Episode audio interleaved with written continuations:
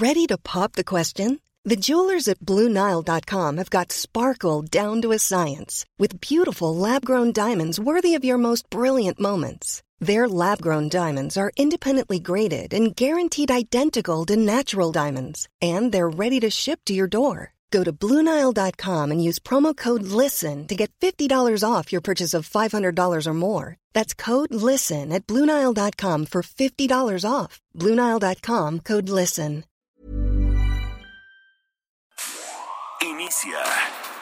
Las noticias de la tarde con Jesús Martín Mendoza en Heraldo Radio.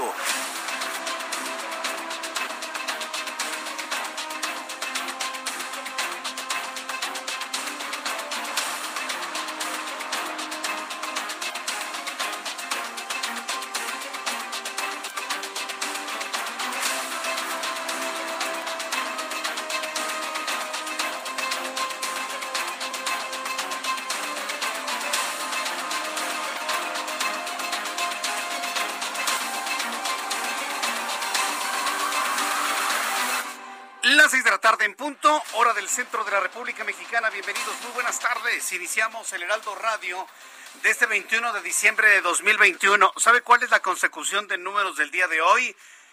211221. Hoy es el 21 del 12 del 21. 211221.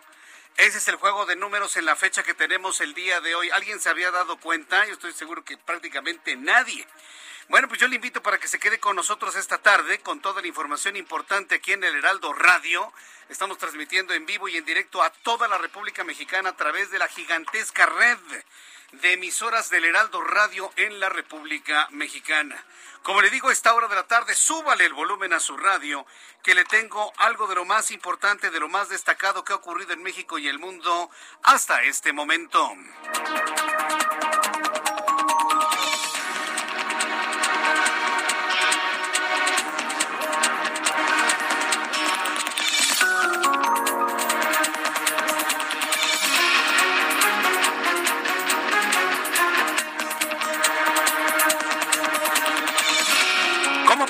Noticia del día de hoy, el presidente de la mesa directiva de la Cámara de Diputados, Sergio Gutiérrez, presentó una controversia constitucional ante la Suprema Corte de Justicia de la Nación en contra de la decisión del INE de suspender el proceso de revocación de mandato. Una enorme mentira, señor Sergio Gutiérrez.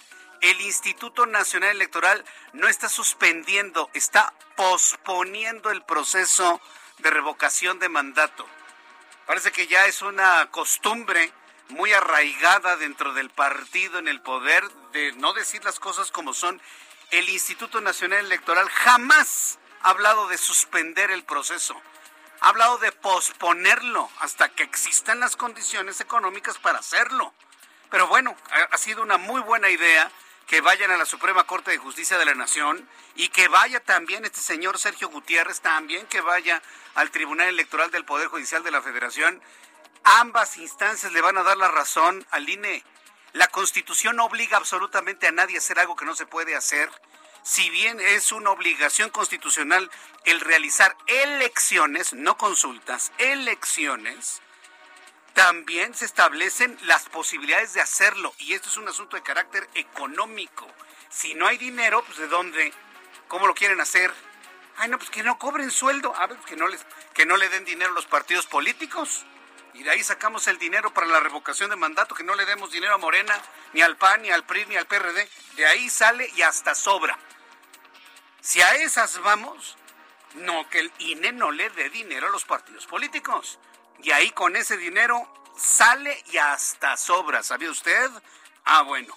Y eso evidentemente no les va a gustar. Pero sí es la noticia principal del día de hoy. Van a la Suprema Corte de Justicia de la Nación. ¿A quién creen que le den la razón? Yo pienso que le van a dar la razón al INE, porque la Constitución no puede obligar algo que no se puede hacer si no hay los recursos para hacerlo. Mientras tanto, le informo que el extitular de la Unidad de Inteligencia Financiera, Santiago Nieto Castillo, compartió una imagen en donde agradeció al secretario de Gobernación, Adán Augusto López, por las dos reuniones que mantuvieron, eh, una hace unos días y la otra el día de hoy. Esto, bueno, pues de los mensajes que se han conocido del ex titular de la UIF.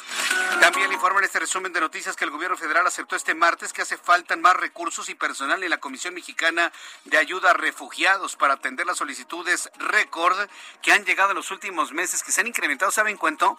En 300%. Eso nos da una idea del drama que se está viviendo en nuestros países centroamericanos. Elementos de protección civil de la Policía Bancaria e Industrial evacuaron, desalojaron todas las oficinas de la Secretaría de Finanzas de la Ciudad de México ubicada en la colonia Doctores, luego que la dependencia fue alertada sobre la presencia de un artefacto explosivo en el inmueble. Hasta el momento no se ha confirmado si fue encontrado el artefacto si simplemente fue una una mala broma, que yo más bien soy de la idea de que fue una mala broma porque algo similar ya había ocurrido exactamente el año pasado. Le voy a tener los detalles de esto más adelante aquí en el Heraldo Radio. Claudia Sheinbaum, jefa de gobierno de la Ciudad de México, dio a conocer que la Secretaría de Movilidad va a revisar la regulación de aplicaciones de servicios de taxis tras el aumento de las tarifas porque no le parece correcto el precio desmedido que afecta directamente a los bolsillos de la ciudadanía. ¿Pero cuál es el problema? Si es muy caro Uber, si es muy caro Didi, pues nos subimos a los taxis regulados de la Ciudad de México, a los de blanco con rosa. Yo no le veo problema. Pero bueno, pues van a regular a Didi, a Uber y a todos los eh, servicios de taxis a través de aplicaciones.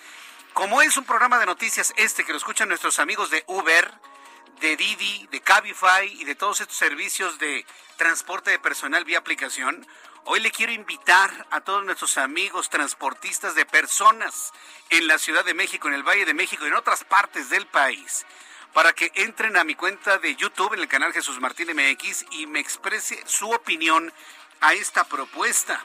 Le voy a tener todos los... De... Por cierto, debo decir que han bajado las tarifas de Uber.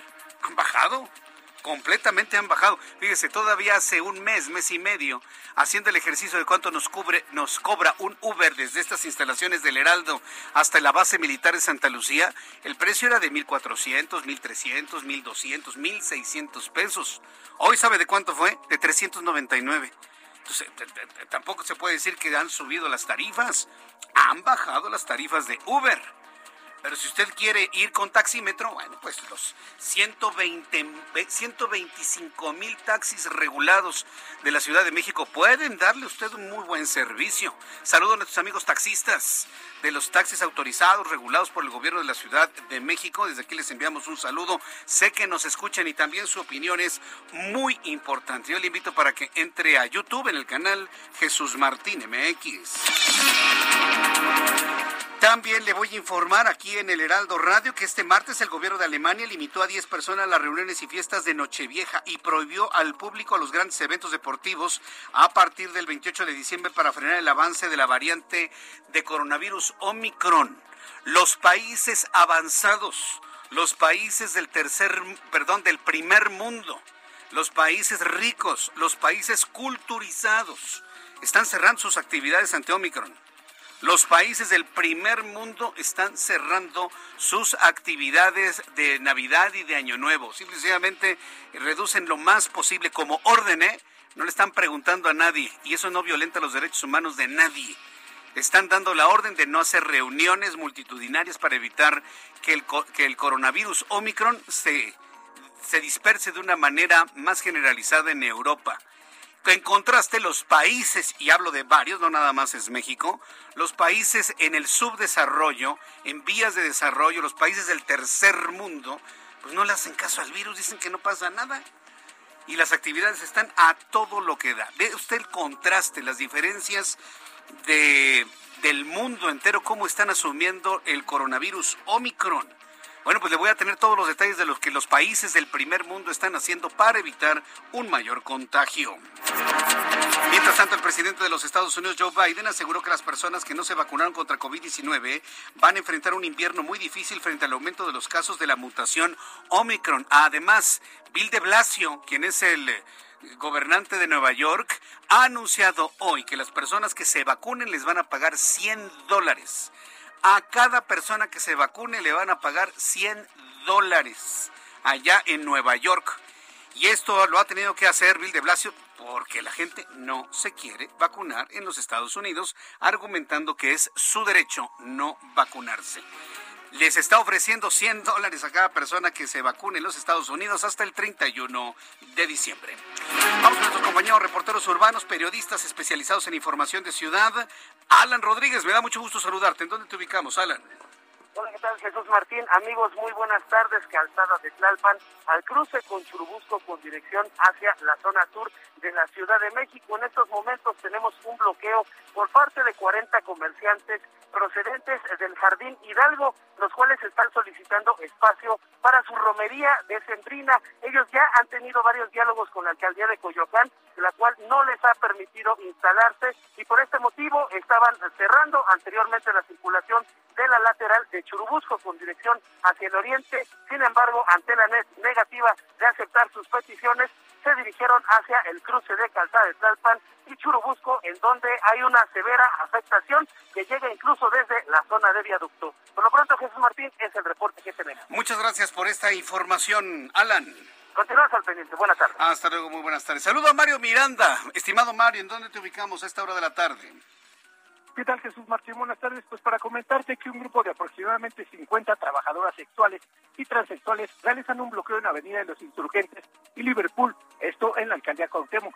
Estas personas piden se respete su trabajo, así como también piden se detengan los abusos de autoridad, ya que muchas veces son detenidas y golpeadas por elementos policíacos sin respetar sus derechos humanos. Por lo cual, piden una mesa de, diálogo con las autoridades de la Secretaría de Seguridad Ciudadana para poder llegar a un acuerdo y así poder retirar este bloqueo, el cual ya tiene más de dos horas. Y lamentablemente las personas que se ven más afectadas son los usuarios del transporte público Metrobús, los cuales se tienen que bajar en la glorieta de insurgentes y caminar hacia Paseo de la Reforma para poder continuar su viaje. Martín, seguiremos pendientes aquí en la alcaldía Cuauhtémoc para ver si retiran este bloqueo. Correcto. A ver, repítenos exactamente a qué altura de insurgentes es el bloqueo de trabajadores sexuales.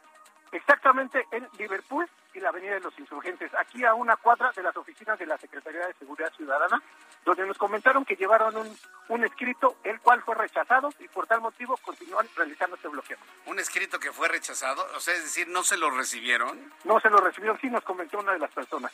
Bueno, correcto. Gracias por la información, Mario. Seguiremos pendientes, Jesús Martín. Hasta luego, que te vaya muy bien. Bueno, pues ahí en Insurgentes y la calle de Liverpool, trabajadores sexuales están haciendo esta manifestación porque dicen que la policía no les recibieron un documento. Bueno, pues vamos a estar muy atentos de, de lo que reaccione la policía capitalina sobre este documento que dicen ellos les ha sido rechazado. Cuando son las seis de la tarde con 12 minutos hora del centro de la República Mexicana, vamos a revisar lo que sucedía un día como hoy, 21 de diciembre. Recuerda que hoy es 21 12 21 21 2 2 1. ¿Qué sucedía un día como hoy, 21 de diciembre, en México, el mundo y la historia? Abra Marreola.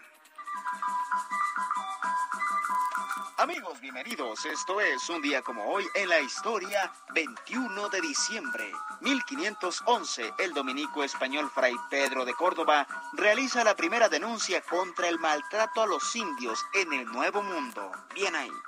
1879, en Nueva York, el periódico New York Herald anuncia que Edison ha inventado el alumbrado público por electricidad. 1903, en el periódico New York World, también en Estados Unidos, el periodista británico Arthur Wayne publica el tercer tipo de crucigrama del mundo, el del rondito. 1937, Walt Disney Pictures preestrena su primer clásico de animación titulado Blancanieves y los siete enanos. 2007, en Argentina, Soda da su último show de la gira Me Verás Volver, que en su totalidad convocó a un millón de personas. Además, hoy es el solsticio de invierno, aunque para los del hemisferio sur es el solsticio de verano. Amigos, esto fue un día como hoy en la historia. Muchas gracias.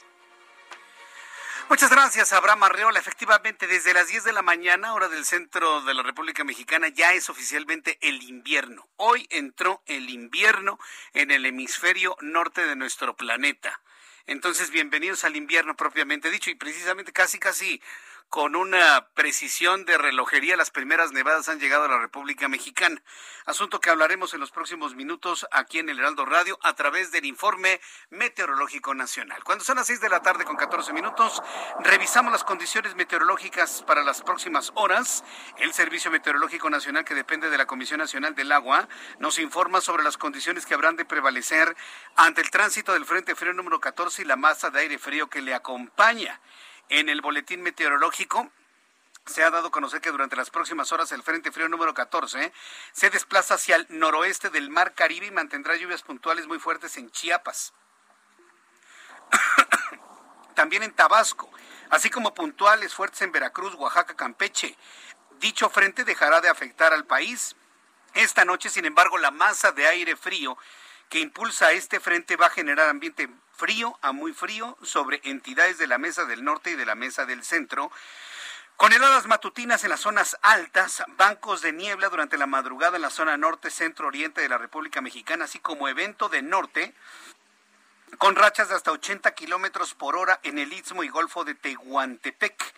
También tendremos eh, intenso oleaje en las costas de Quintana Roo de hasta 3 metros de altura con base en lo que está observando el Servicio Meteorológico Nacional.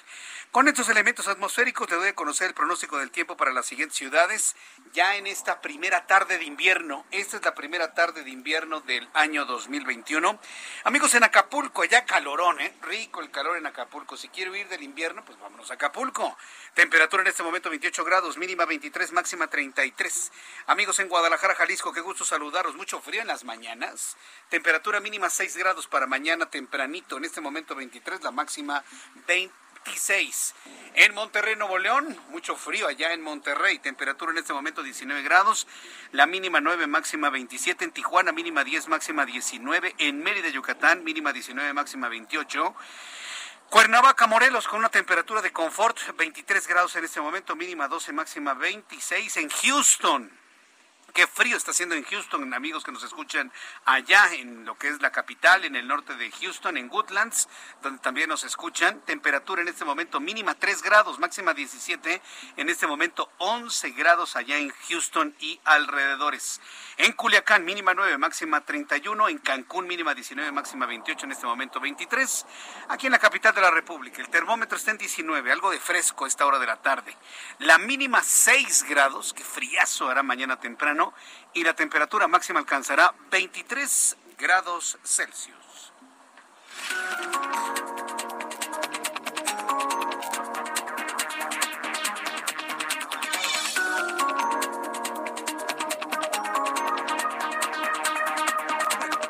Ya son las 6 de la tarde con 17 minutos, las 6 de la tarde con 17 minutos. Escucha usted el Heraldo Radio. Yo soy Jesús Martín Mendoza con toda la información a esta hora de la tarde. Estoy invitando a nuestros amigos conductores de Uber, de Didi, de Cabify y de todos los servicios de transporte de personas por aplicación a que me envíen un mensaje, ya sea a través de YouTube en el canal Jesús Martín MX o a través de Twitter, arroba Jesús Martín MX, con su opinión a esta pues eventual regulación de sus precios. Eh, estas plataformas que cada vez son mucho más populares, ¿sí? han estado siempre en el centro del huracán. Recuerda cuando los querían sacar de la Ciudad de México, que porque le hacían una competencia desleal a los taxistas regulados. Muchos taxistas regulados o regulares se han ido estas plataformas, a Didi, a Uber, a Cabify. Digo, eso es, ese es un hecho ante la modernidad de tomar un teléfono celular, pedir el taxi que llegue rápidamente, en cuestión de unos cuantos minutos, un automóvil, pues dicen, más limpio, dicen, más seguro. Yo tengo en lo personal mis dudas, no en cuanto a la seguridad, pero sí en la limpieza. ¿eh? Me ha tocado a mí cada Uber que digo, pues mejor me hubiera ido a la esquina, le hubiera hecho la parada a un taxi blanco con rosa, hubiera sido exactamente lo mismo, me hubiera costado más barato. Entonces, bueno, pues a, nuestros amigos que me están escuchando, yo les invito a que me den su opinión a través de Twitter, arroba Jesús Martín MX, y a través de YouTube en el canal Jesús Martín MX. Bien, vamos al tema del INE.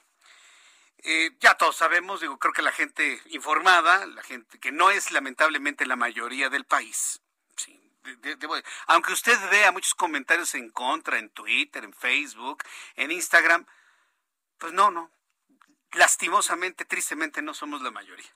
La mayoría normalmente no, no se informa de las atribuciones que tiene el INE. Algunos piensan que el INE es parte del gobierno, algunos piensan que Lorenzo Córdoba quiere ser candidato y cosas por el estilo propio de la desinformación. Por eso estamos nosotros aquí. Ya le hemos dicho todo este asunto extrañamente elaborado para exigirle al INE que haga una encuesta, pero no darle dinero. O sea, exigirle a una institución hacer un, un, sondeo, en este caso, de la revocación de mandato, pero no darle dinero con el argumento de, pues, tú tienes, ahí agarra. Y entonces la gente que no lo sabe, que el dinero tiene que estar etiquetado, dicen, no, pues que agarren, que agarren. Y por eso yo le he puesto el ejemplo. Imagínese que usted trabajara en el INE y yo fuera el presidente y le dijera, ¿sabes qué? No te voy a pagar en dos meses tu sueldo porque pues cobras mucho este, y gastamos mucho. Entonces ese dinero lo vamos a utilizar para la revocación de mandato. Quisiera ver la cara que ponen, o peor aún, llegar con el presidente de un partido político. Oiga, ¿sabe qué? No nos dieron dinero para hacer la revocación de mandato, pero es un precepto constitucional. No le voy a poder dar dinero a los partidos políticos porque tenemos que hacer la revocación de mandato. ¿Sabe cómo se van a poner? Se van a parar de pestañas. Y ahí es donde evidentemente el asunto no les gusta. ¿Por qué le planteo estos escenarios? Porque es, evidentemente es una trampa la que se le puso al INE. Y en esta exigencia de hacer algo que no pueden hacer porque no se le destinó dinero, el día de hoy el presidente de la Cámara de Diputados, Sergio Gutiérrez Luna, de Morena, obviamente, por órdenes de ya sabe quién, presentó una controversia constitucional contra el Instituto Nacional Electoral. Qué bueno que presentó la controversia constitucional. Qué bueno, porque ahí veremos si la Suprema Corte de Justicia de la Nación, uno, es independiente y dos, se exige cumplir cosas que no se pueden cumplir por, por falta de presupuesto. Ahí lo vamos a ver. Qué bueno que fueron a la Suprema Corte de Justicia de la Nación, presentaron una controversia constitucional porque dijo que suspendieron el ejercicio democrático de revocación de mandato. Eso es una mentira. El INE jamás suspendió nada. Pospuso el proceso de revocación de mandato hasta que existan las condiciones, hasta que existan las condiciones. No nos vamos a atorar en la, en la terminología, pero el INE jamás ha dicho que no se va a realizar la revocación de mandato. Simplemente no la podemos hacer porque no hay dinero. Vamos con Iván Saldaña, quien es reportero del Heraldo de México, quien nos tiene más detalles de esto que se informó desde la Cámara de Diputados. Adelante, Iván. ¿Qué tal, Jesús Martín, amigos del auditorio? Sí, efectivamente, básicamente esta controversia constitucional contra el INE, eh, en ella se está pidiendo que la Corte suspenda los efectos del acuerdo. Y también eh, Sergio Gutiérrez Luna pide a los ministros darle trámite con el carácter de prioritario en virtud de la urgencia y trascendencia del asunto, lo, cito. Y también señala que en la demanda planteamos que el INE está invadiendo competencias del Congreso de la Unión y de la Cámara de Diputados, particularmente por lo que hace a la facultad legislativa y a la facultad presupuestal.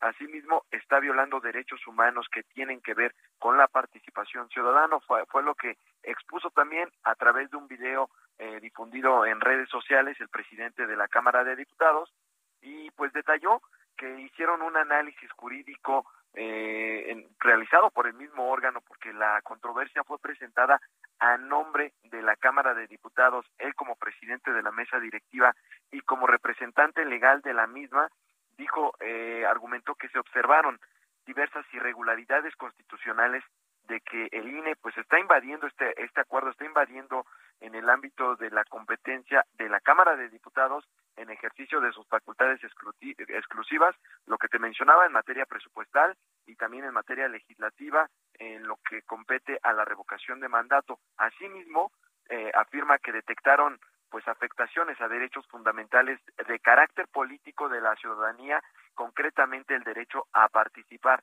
en procesos de revocación de mandato. Y pues citó también algunos artículos de la Constitución que se están violando como el artículo 29 Jesús Martín y pues bueno, este es el primero de dos recursos que ya había anunciado desde el pasado viernes cuando se aprobó este acuerdo en el Consejo General del INE.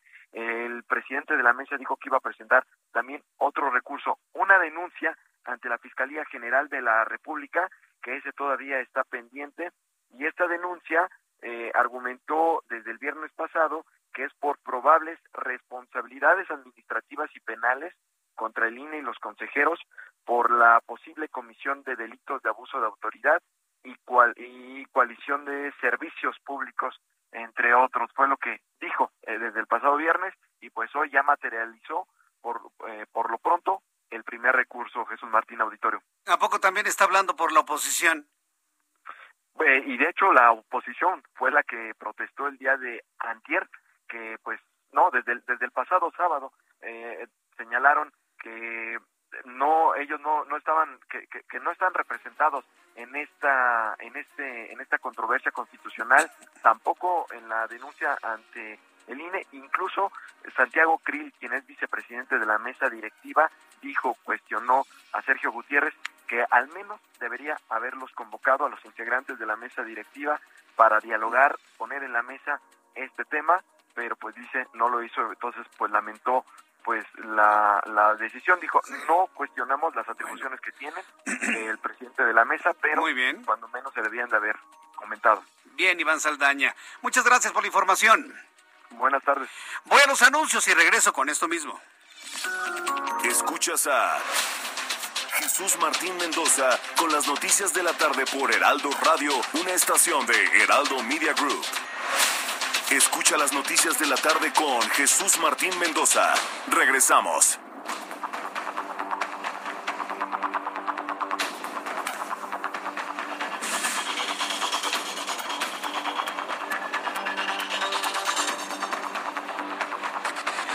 Ya son las seis de la tarde con 30 minutos, las seis y media, las seis y media hora del centro de la República Mexicana. Me escribe a través de mi me escribe a través de mi cuenta de Twitter, Alej Ochotres. Alej Ochotres me dice, Jesús Martín, un gusto escucharte, aparte de que es 21, 12, 21, es el día 21 del año 21 del siglo 21. Ah, caray. Es el día 21 del año 21 del siglo 21. Esto no se va a repetir en, en cientos de años, ¿eh? Bueno, pues interesante el juego de números. Muchas gracias, Alej. Gracias por compartirnos esta observación en cuanto a este tipo de fechas.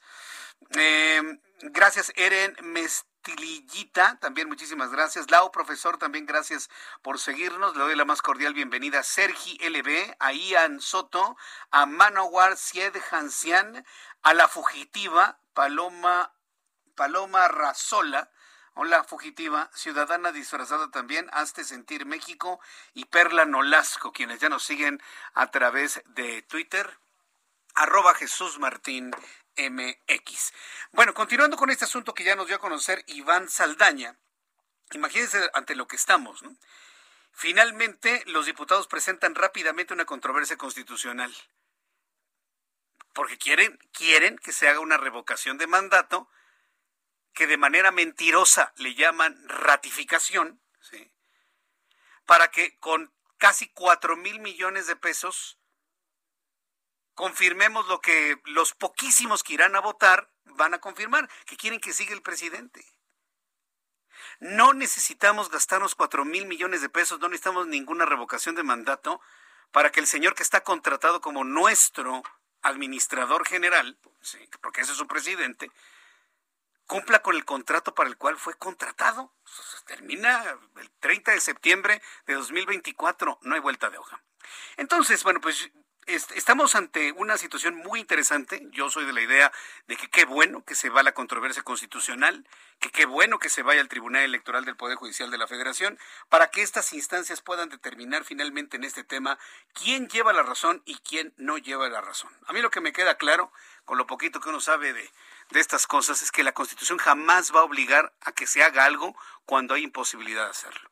Y la imposibilidad en este momento es económica completamente es un problema de carácter económico. ¿De dónde puede sacar el INE el dinero?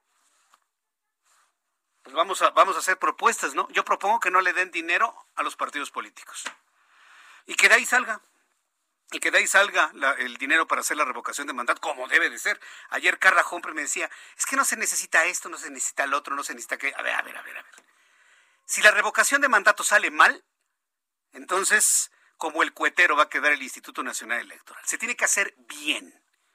Y si ese, ese ejercicio se va a hacer bien, pues cuesta 3.800 millones de pesos. ¿De dónde lo sacamos? Yo propongo que del dinero que se le da a los partidos políticos. ¿Alguien propone algo diferente? Ahí es donde, como, como dicen las abuelitas, ahí es donde la puerca va a fruncir el rabo.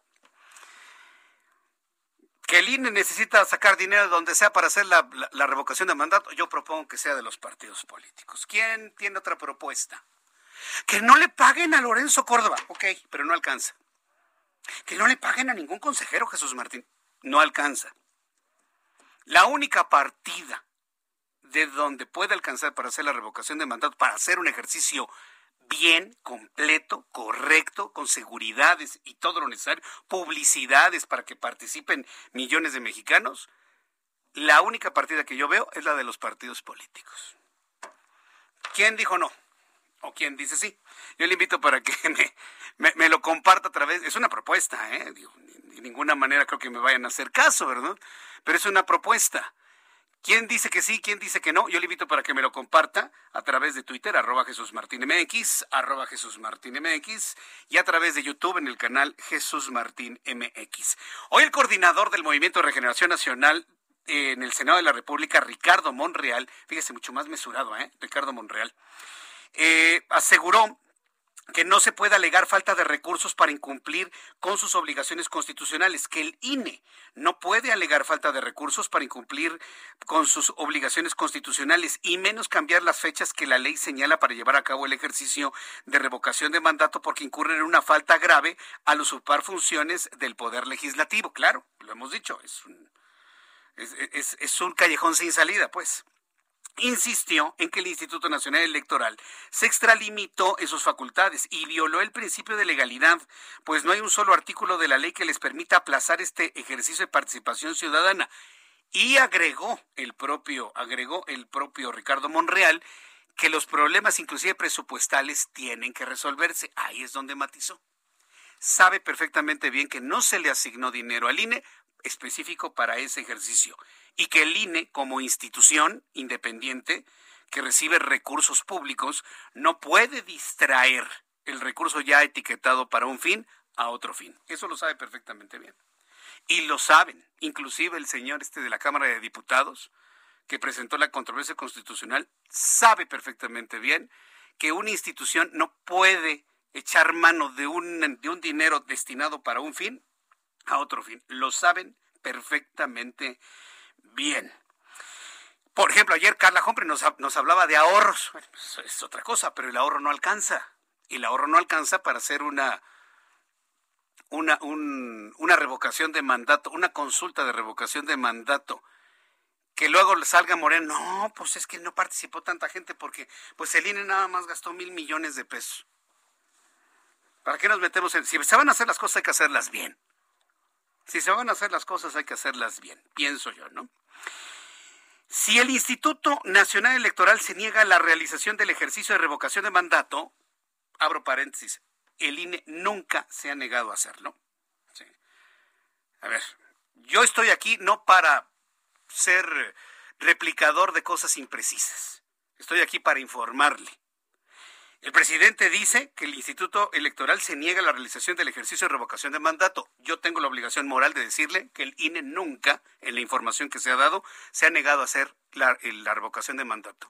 Está externando una imposibilidad de hacerlo porque no le dieron dinero para hacerlo. Eh, dice el presidente de la República, la ciudadanía podrá organizarse y hacerlo, consideró el presidente de la República. Es una buena idea también que lo haga la gente. El mandatario agregó que la democracia la hace el pueblo y no los aparatos administrativos. El INE no es un aparato administrativo, es una institución ciudadana. Es una representación de usted, de usted, de usted, de ti, de ti, de ti, de mí. Eh, sin embargo, pidió esperar al debate y a la resolución del Tribunal Electoral del Poder Judicial de la Federación, eso es bueno, pues confía en que se resuelvan a favor de la realización de esta consulta ciudadana. Yo estoy de acuerdo con lo que dice el presidente. Esperemos a lo que diga el Tribunal Electoral, esperemos a lo que determine la Suprema Corte de Justicia de la Nación. Y esto fue lo que comentó hoy por la mañana. Es eh, un mandato constitucional, pero si se negaran, los ciudadanos podrían hacer la consulta.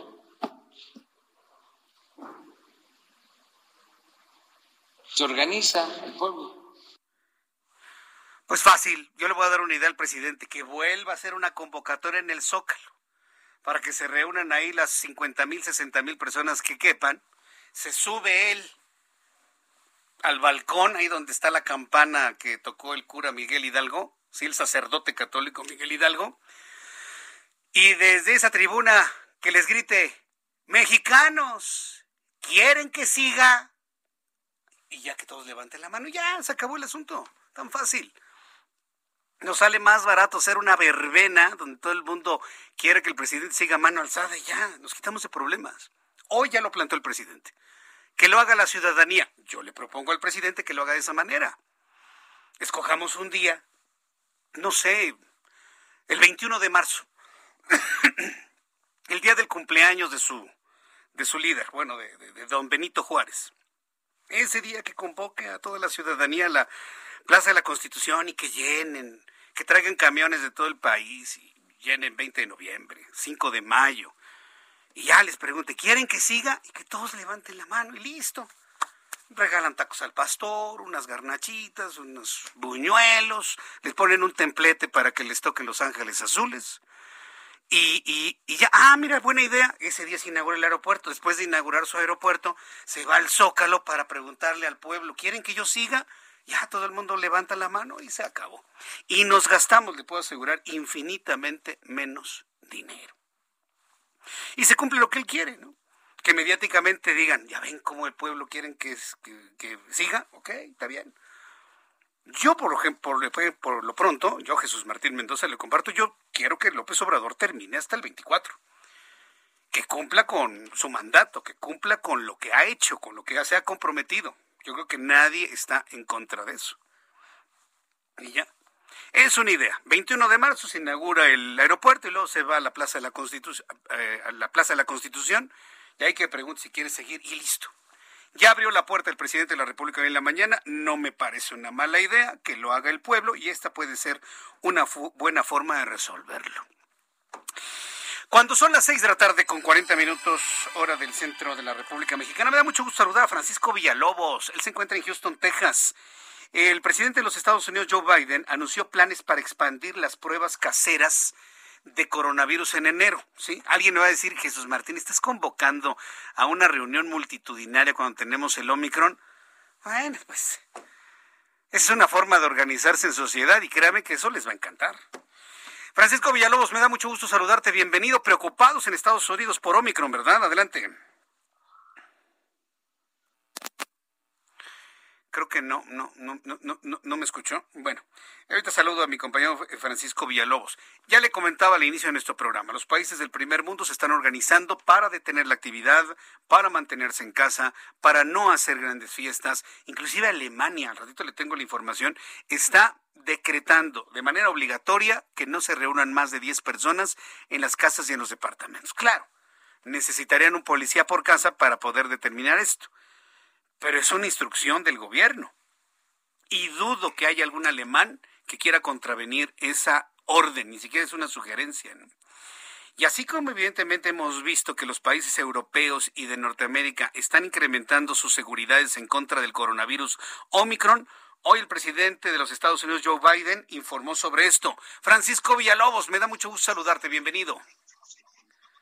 Mi querido Jesús Martín, ¿cómo estás en esta recta final rumbo a la Nochebuena, las Navidades y anexas? Te mando un fuerte abrazo en un país donde el 76% de los casos de COVID-19, los cuales ya casi están superando los 100 mil diarios, el 76% son de la de la esta variante Omicron y pues bueno, todo indica que, este, que esa misma variante también va a apoderarse de la República Mexicana, tristemente, compañero.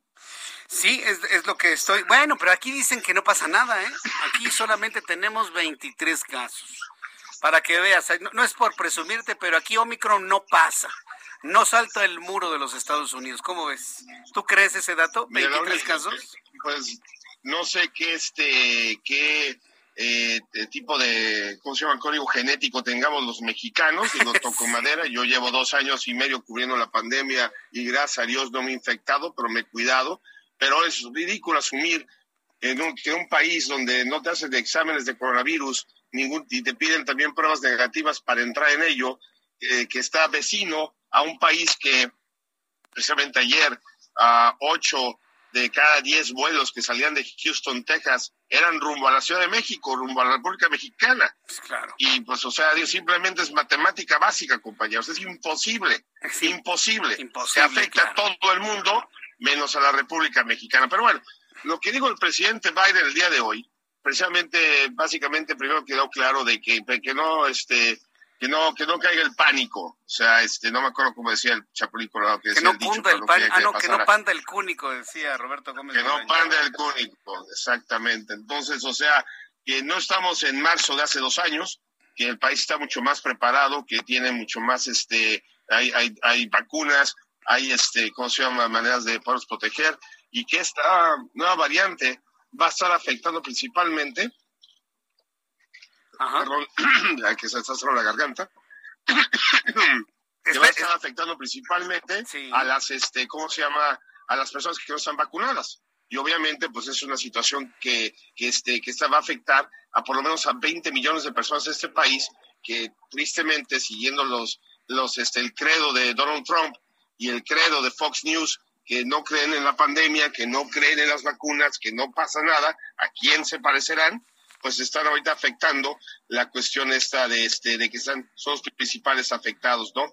Biden también anunció que va este a mandar este más de 500 millones de pruebas rápidas de COVID-19 para que este los diferentes hogares de la Unión Americana pruebas rápidas para que la gente se haga la prueba rápida antes de salir de su casa y por ende no afectar a las personas digamos que este que no estén infectadas, o sea, digo, que sepan su situación. También va a, mandar al ejército estadounidense a apoyar los hospitales, a las diferentes áreas donde esta, esta pandemia pues ya está azotando, esta nueva variante ya está azotando Nueva York, todos los, todos los estados republicanos que votaron por Donald Trump, este, que ya sus hospitales están mostrando una vez más una cuarta ola de COVID-19, este, apoyarlos también a ellos y por y ya para concluir este el tema de la vacunación que se vacunen más y más y más personas. Pues sí, sí. A, a, mí lo que me sorprende es cómo Nueva York inclusive están ofreciendo hasta 100 dólares para poderse para vacunarse, porque pues la gente entiendo no quiere vacunarse allá, por lo que estoy entendiendo, Francisco. Mira, la, las personas que ya se vacunaron y obviamente las personas que tienen su refuerzo son las personas que no, no se requiere darle 100 dólares, es gente como tu servilleta que este, obviamente, digo, no caen mal, uh -huh. 100 dolaritos extras para las compras, ¿no? Pero, o sea, este, es gente que de plano no les cae el 20, aún teniendo familiares que han sido afectados, aún cuando están viendo que esta situación sí es, este, sí es real, pero tristemente, el tema de la gente que no cree en la ciencia o que la cuestiona sin fundamentos, Jesús Martín, estamos viendo esa la, la, la realidad que se está este, impactando en, la, en, la, este, en su cara.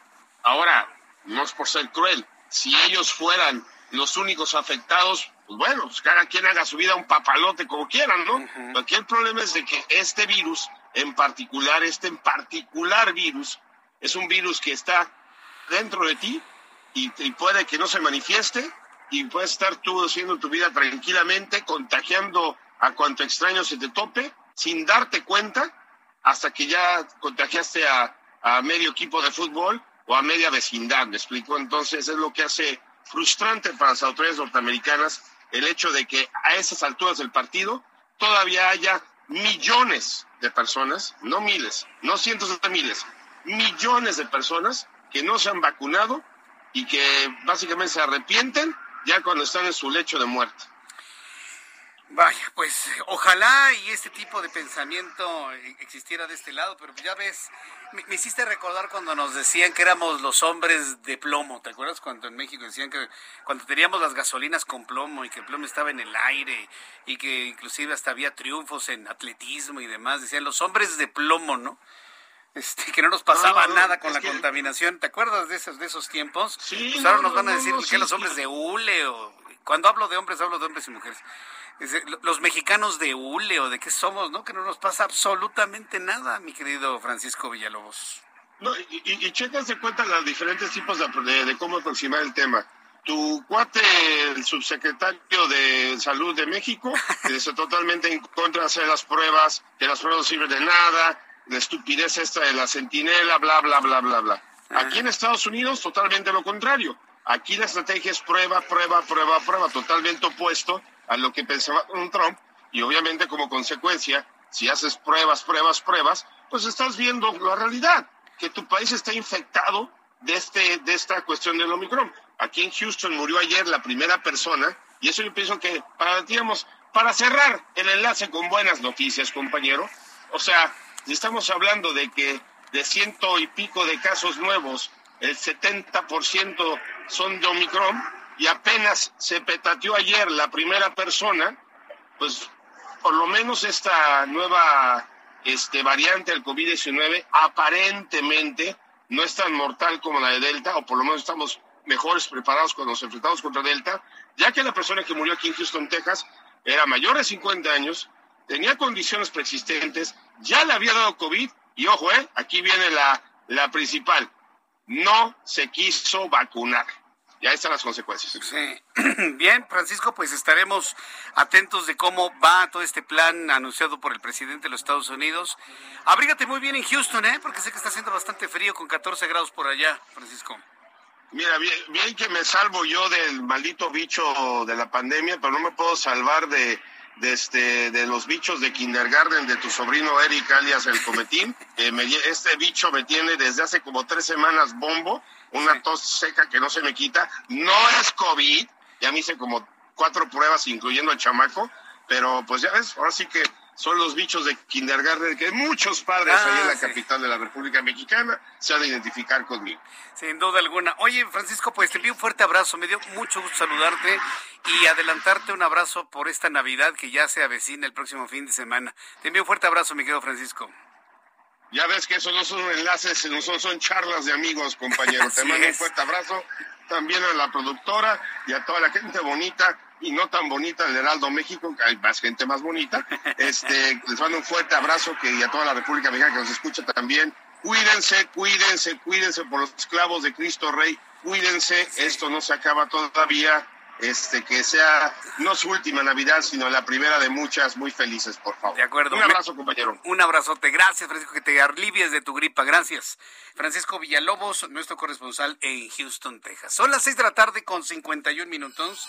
Las 6 de la tarde con 51 hora del centro de la República Mexicana. Efectivamente, eso están haciendo en los Estados Unidos para que usted se dé una idea. De acuerdo con la Organización Mundial de la Salud, los casos de COVID han disminuido un 12% en Estados Unidos la semana pasada y aumentaron en varios otros países del mundo. Pero Estados Unidos tiene, en todo caso, el mayor número de casos nuevos que cualquier otro país. Entre el 13 y 19 de diciembre hubo 4.1 millones de casos nuevos en todo el mundo, un ligero descenso con respecto a la semana anterior. El número de nuevas muertes cayó 9% a casi 45 mil personas. Y bueno, pues ya nos decía Francisco Villalobos que Joe Biden, presidente de los Estados Unidos, aseveró que se acerca un invierno difícil y peligroso para las personas que han recibido la vacuna contra COVID-19 debido al ascenso de casos de la nueva cepa Omicron, la cual ya es la mutación dominante de este virus en el país estadounidense. Exhortó a los ciudadanos que no han sido inoculados a recibir la dosis para protegerse a sí mismos y a todos sus familiares, fue lo que comentó el presidente de Estados Unidos. Y como lo comentábamos con Francisco Villalobos, resulta completamente inverosímil lo informado el día de hoy. Mire, no es por estar haciendo el caldo gordo, pero bueno, le tengo que informar lo que hoy en la mañana la Autoridad de Salud Mexicana informó sobre Omicron. Eh, el subsecretario de Prevención y Promoción a la Salud dice que solamente hay 23 casos de Omicron en México, detectados ¿eh? E informados, porque como ya lo vimos con Francisco Villalobos, están llegando cientos y cientos de personas diariamente provenientes de Houston y de otras partes de los Estados Unidos. Y seguramente traen el virus, pero pues dicen que nada más hay 23. Eh, el funcionario federal dijo que todos los casos tienen síntomas leves y no han sido hospitalizados. El funcionario señaló que el 70% de los 23 casos no estaban vacunados contra COVID, por lo que reiteró el llamado a vacunarse. en México dicen que Omicron afecta a los no vacunados. En Europa, Alemania, Reino Unido, España, Francia, en América, Canadá y Estados Unidos han confirmado que Omicron está contagiando a los vacunados con esquema completo. ¿A quién le vamos a creer? ¿A quién le vamos a creer? Hoy tuve esa entrevista con especialistas de la UNAM en el Heraldo Televisión, en donde se confirma que Omicron está contagiando a las personas con vacunación completa, es decir, dos dosis.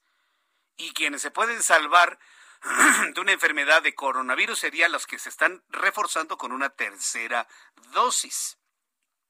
Entonces hay que tomar en cuenta esto. ¿Omicron está afectando a los no vacunados o a los sí vacunados? ¿Sabe cuál es la respuesta? A todos por igual. Son las 6 de la tarde con 54. Las 6 de la tarde con 54 minutos hora del centro de la República Mexicana. Yo le invito para que me dé sus opiniones, sus comentarios a través de mi cuenta de Twitter, arroba Jesús Martín MX, arroba Jesús Martín MX a través de Twitter. Y también le invito para que eh, me escriba a través de nuestra cuenta de YouTube en el canal Jesús Martín MX. Por ejemplo, en Twitter me está escribiendo Monterrey Sports. Muchas gracias, Monterrey.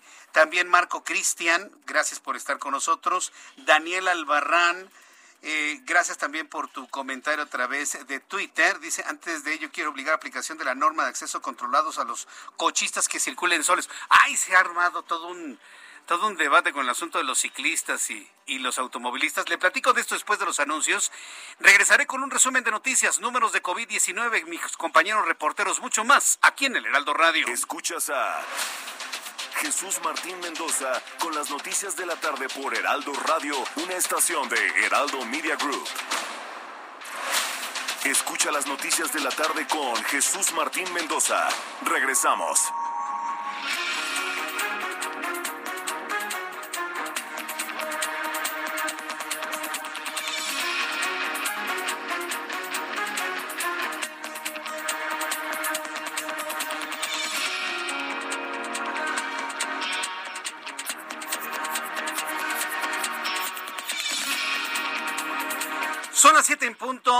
Centro de la República Mexicana. Le presento un resumen con las noticias más importantes en el Heraldo Radio. El Servicio Meteorológico Nacional informó que el Frente Frío número 14 prácticamente dejará de afectar a la República Mexicana el día de hoy. Observamos ya en el sur de los Estados Unidos, en la zona suroeste de la Unión Americana, que ya está próximo a entrar el Frente Frío número 15 de la temporada invernal, que estaría recrudeciendo la caída de las primeras nevadas en la zona serrana del estado de Chihuahua y del estado de Coahuila. Por cierto, hoy dio inicio el invierno. Según datos del Servicio Meteorológico Nacional, en punto de las 9 de la mañana con 50 minutos, eh, se dio el solsticio de invierno. Por lo tanto, en el, en el hemisferio norte de nuestro planeta ha iniciado el invierno cuando eran las 9 de la mañana con 50 minutos, tiempo del centro de México. En noticias de la política, el coordinador del Partido Acción Nacional de la Cámara de Diputados, Jorge Romero, deslintó a su bancada de la controversia constitucional que presentó esta tarde el presidente de la mesa directiva, Sergio Gutiérrez Luna, en contra de la resolución del Instituto Nacional Electoral de aplazar la consulta de revocación de mandato. El PAN dice, nosotros no acompañamos esa iniciativa de los diputados de Morena. El principal epidemiólogo del gobierno de los Estados Unidos, Anthony Fauci, advirtió que los hospitales de los Estados Unidos se llenarán otra vez de pacientes en las próximas dos semanas por la rápida expansión de la variante de coronavirus Omicron. El gobierno de Israel comenzará a aplicar la cuarta dosis de la vacuna contra COVID-19 a mayores de 60 años y a trabajadores de la salud cuando hayan pasado cuatro meses desde la tercera dosis. La revista Science publicó el hallazgo de un fósil de un embrión perfecto, en perfecto estado de un, de un oviraptor, especie que vivió hace 65 millones de años. Los científicos se sorprendieron por la conservación del espécimen, algo que nunca antes habían visto. Además, informaron que los dinosaurios se, comportaban dentro del huevo como las aves actuales, lo que estrecha aún más la relación entre los antiguos dinosaurios y las modernas aves. Un convoy de la Policía Estatal que circulaba por la carretera 57 fue agredido por sujetos armados a la altura del entronque de la cabecera municipal de Matehuala. Con saldo de un policía muerto, varios detenidos y el aseguramiento de armas de fuego, reportaron tanto la Fiscalía General del Estado como la Secretaría de Seguridad Pública de San Luis Potosí. Estas son las noticias en resumen. Le invito para que siga con nosotros. Le saluda Jesús Martín Mendoza.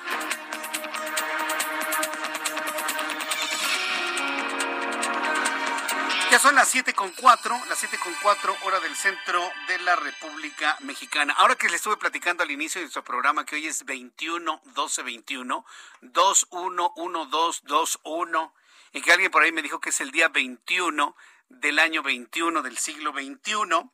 Mi hermano Rafael Mendoza me dice que algo que mucha gente ya no recuerda es que en 2012 se decía que el 21 de diciembre sería el fin del mundo, supuestamente según los mayas. Es verdad, es verdad. Se decía que en el 2012, 21 de diciembre del 2012, sería el fin del mundo. Ahora ya no es 12, están los números al revés, es 21 y mire que no se ha acabado el mundo.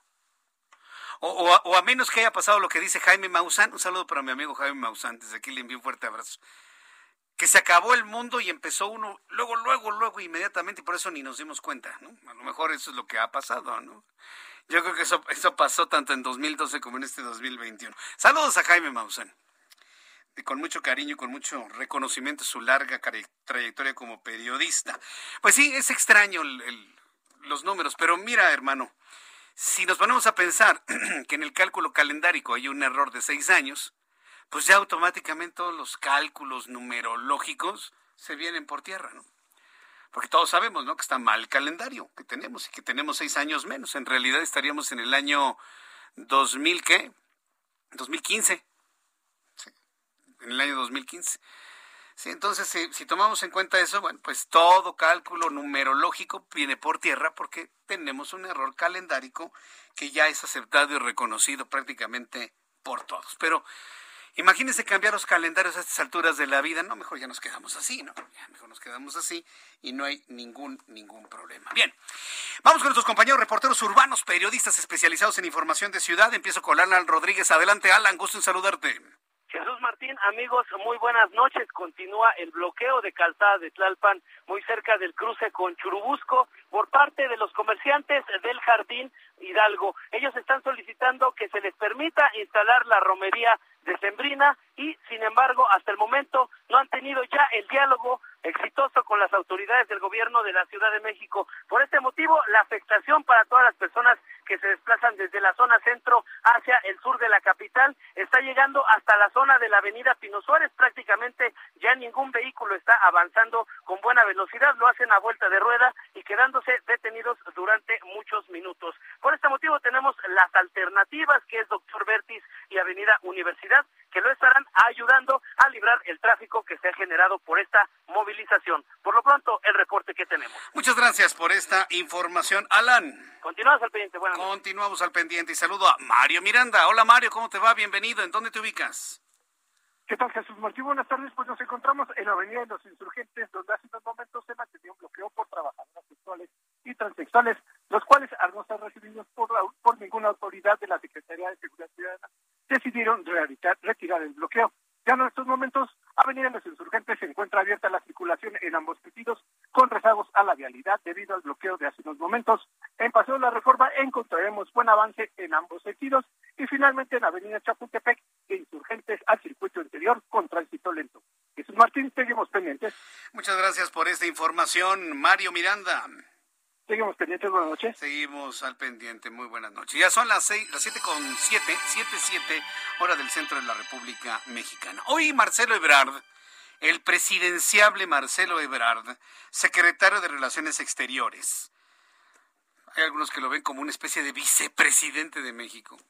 Bueno, Marcelo Ebrard, secretario de Relaciones Exteriores, aceptó que falta capital humano y financiero para atender la crisis migrante a través de la Comisión Mexicana de Ayuda a Refugiados en específico para atender y solucionar las peticiones de asilo, las cuales aseguró aumentaron de manera exponencial durante 2021, por lo que el secretario de Relaciones Exteriores garantizó que el próximo año se le asignarán más recursos a esta Comisión Mexicana de Ayuda a Refugiados. Esto fue lo que dijo el responsable de Relaciones Exteriores. Efectivamente, el año pasado se recibieron 41.230 solicitudes y este año vamos en 123.187 eh, solicitudes de refugio. Tú solicitas tu refugio y en lo que te lo autorizan, que suele ser relativamente rápido, lo único que tienes que hacer es permanecer en la entidad federativa donde lo solicitaste. Lo que sí está pidiendo Comar es que les apoyemos, me refiero al gobierno y a otras instituciones, porque este incremento pues ha sido enorme de 300%. Entonces necesitan apoyo para acelerar la gestión, la Comar. Y pues si hay que dárselo, ya el presidente ordenó que los apoyemos. Bien, pues esto fue lo que comentó el eh, secretario de Relaciones Exteriores, Marcelo. ¿Se, da cuenta de las cifras? es un drama, es, un drama el que están viviendo los países centroamericanos, los gobiernos fallidos de Centroamérica. Imagínense. Casi 200 mil solicitudes de refugio. Y de verdad en México estamos tan bollantes como para recibir a tantas personas a las que no nada más es de darles una cobija y ya. No, no, no, no. Hay que darles techo, hay que darles alimento, hay que darles agua, hay que darles medicamentos, hay que darles hospitales. Si se quieren quedar, que darles trabajo. ¿De verdad estamos tan bollantes como para poder atender a más de 200 mil personas? O, o andan buscando un premio Nobel de la Paz. Porque a lo mejor es eso, ¿eh? Y no nos han dicho. A lo mejor le están buscando un premio Nobel de la Paz a Andrés Manuel López Obrador el año que entra. Digo, no, no, no veo la razón de que un país tan pobre con tantas carencias como es el nuestro se dé el lujo de decir, vengan, entren, sin problema, aquí les damos de todo. Cuando hay mucha gente que les hace falta todo y que son mexicanos. Yo no digo que no se les atienda, hay que atenderlos y atenderlos inclusive con cariño, con afecto, si usted quiere. Pero nuestro horno no está para bollos, como se dice coloquialmente. El Instituto Nacional de Inmigración realizó este martes un operativo conjunto con la Guardia Nacional y la Policía Municipal para desalojar los últimos mil migrantes haitianos en cerca de 25 autobuses hacia otros estados. Pamela Hernández, nuestra corresponsal en el estado de Chiapas, nos informa. Adelante, Pamela. ¿Qué tal, Jesús? Un saludo, saludarte desde la frontera sur en esta noche, comentarte, luego de permanecer poco más de 17 días en este campamento improvisado sobre el libramiento sur de Tapachula, durmiendo sobre la peligrosa carpeta asfáltica, poniendo en riesgo su vida y, claro, la de sus familias, por fin fueron trasladados los migrantes a otras ciudades del país a bordo de estos autobuses. Fue desde el pasado lunes y hasta hoy martes, desde las 6 de la mañana hasta las 9 que se llevó a cabo el fuerte operativo encabezado por la Guardia Nacional y el Instituto Nacional de Migración y también policías municipales y estatales en el que se utilizaron 40 camiones para transportar parte de los migrantes haitianos quienes pues van a continuar con su trámite migratorio en otros estados de la República. Es así que en 48 horas han sido trasladados el promedio de 3.000 haitianos de la ciudad de Tapachula y bien cabe mencionar que los migrantes lo único que han pedido a las autoridades es que les permitieran salir de Tapachula para que puedan llegar a otras ciudades y así continuar con su situación migratoria en México. Y también así Jesús para conseguir una mejor calidad de vida para sus familias. Adelante Jesús. Bien, pues estaremos entrando en comunicación contigo de manera regular porque pues este asunto de la migración no se va a terminar evidentemente de, de un plumazo. Muchas gracias por la información, Pamela. Un gusto saludarles a ti y a auditorio. Muy buenas noches. Gracias, muy buenas noches. ¿Cómo va el avance de la entrega de visas humanitarias? Ya escuchábamos del secretario de Relaciones Exteriores un número verdaderamente sorprendente de solicitudes. En la línea telefónica, Ireneo Mujica, director de Pueblos Sin Fronteras y dirigente de, de la caravana migrante. Estimado Ireneo, me da mucho gusto saludarlo en esta oportunidad. Bienvenido, muy buenas noches. Buenas noches. Gracias por tomar la llamada telefónica. ¿Cómo va el avance de, la entrega de visas humanitarias? Finalmente, el secretario de Relaciones Exteriores asegura que son trámites relativamente rápidos y sencillos. ¿Usted coincide con ello? Pues no ha sido tan rápido ni tan sencillos, pero pues están saliendo 30 y 30 y este y estamos buscando la manera de que por operatividad y por el número que están sacando, pues dicen que los van a sacar en otro lado. Debería ser más rápido, a lo mejor sí entonces van a, van a dividir el trabajo con los otros estados y van a, agilizar los trámites. Hoy creo que habían esperado nada más la respuesta del INAMI para ver si trasladaban a todos a diferentes lugares, los que ya tienen visa y los que todavía les falta, para que se les den en los lugares donde estén llegando. ¿De cuántas personas estamos hablando en este momento que transitan y buscan transitar por territorio mexicano? 510. 510, algunos que ya los tienen y otros que todavía las están sacando. ¿510 personas o 510 mil personas? 510. 510 personas. Y la respuesta que han obtenido hasta este momento es de esperar, de un trámite rápido. ¿Qué les han dicho en las últimas horas? Pues las últimas horas han estado sacando 30 por día. 30 por, 30 por día. Sí, pues se van a tardar todavía una, una, una gran cantidad de, de, tiempo. Por eso es que, por eso es que muchos de los, los compañeros migrantes optaron porque, pues, o sea, se le, se le avance y se vayan a otras entidades donde se los puedan dar también y, pues, básicamente se, se, se les den otras entidades también y se divide el trabajo. Pues eh, todos los migrantes que usted de alguna manera está apoyando buscan entrar a los Estados Unidos o su idea es quedarse a trabajar y a vivir en México.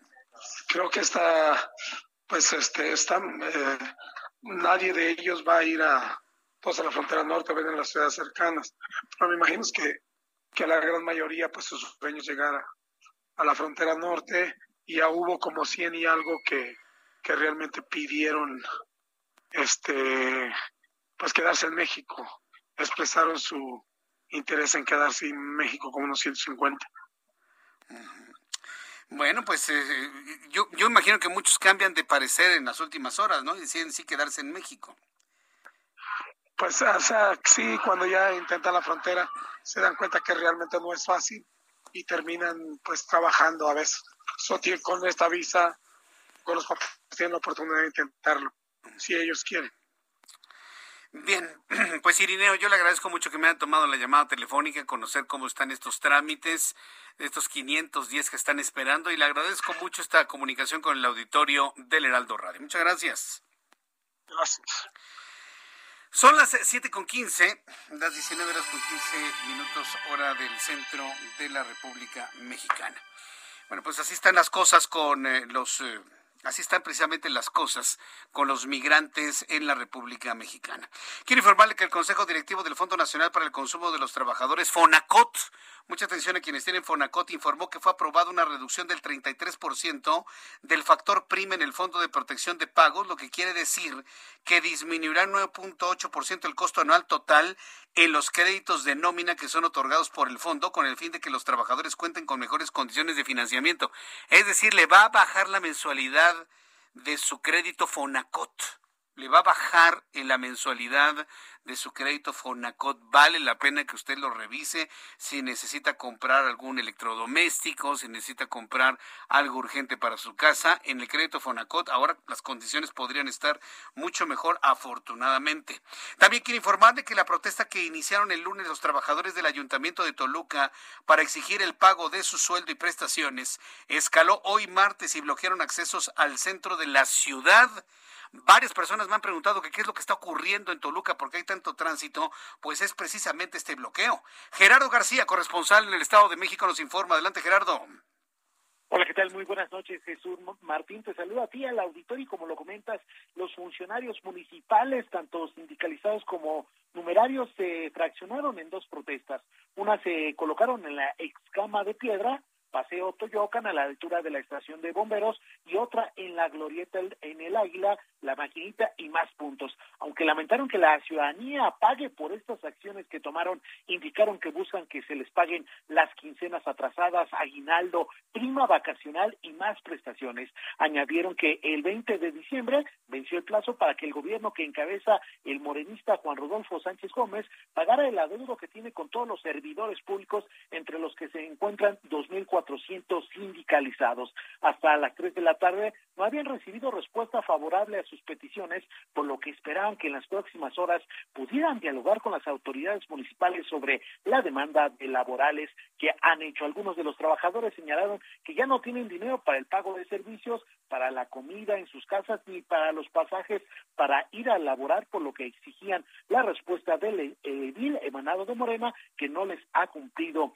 estos pagos. Por la mañana, eh, precisamente el alcalde de Morena, Juan Rodolfo Sánchez Gómez, publicó un video en redes sociales en donde eh, presumía que podía transitar libremente en las calles a pesar de que ya empezaban las movilizaciones y eh, también daba buenos augurios para terminar su trienio. En algunas colonias, desde el cierre de eh, estas vialidades, también se sumó a precisamente a la toma de algunas instalaciones de las direcciones del ayuntamiento que involucró el de servicio de agua, el cual fue suspendido desde la mañana en algunas colonias y que esto también ha afectado. Los manifestantes prometieron y amagaron que van a regresar el día de mañana porque no tienen, eh, no les ha llegado estos recursos y ellos lo que necesitan porque van a tener una Navidad cruda. El reporte que les tengo. Vaya, pues si alguien que no tenga dinero precisamente en esta época, pues sí la pase definitivamente mal. Muchas gracias por esta información, Gerardo García. Buenas noches. Hasta luego, buenas noches, nuestro corresponsal en el Estado de México.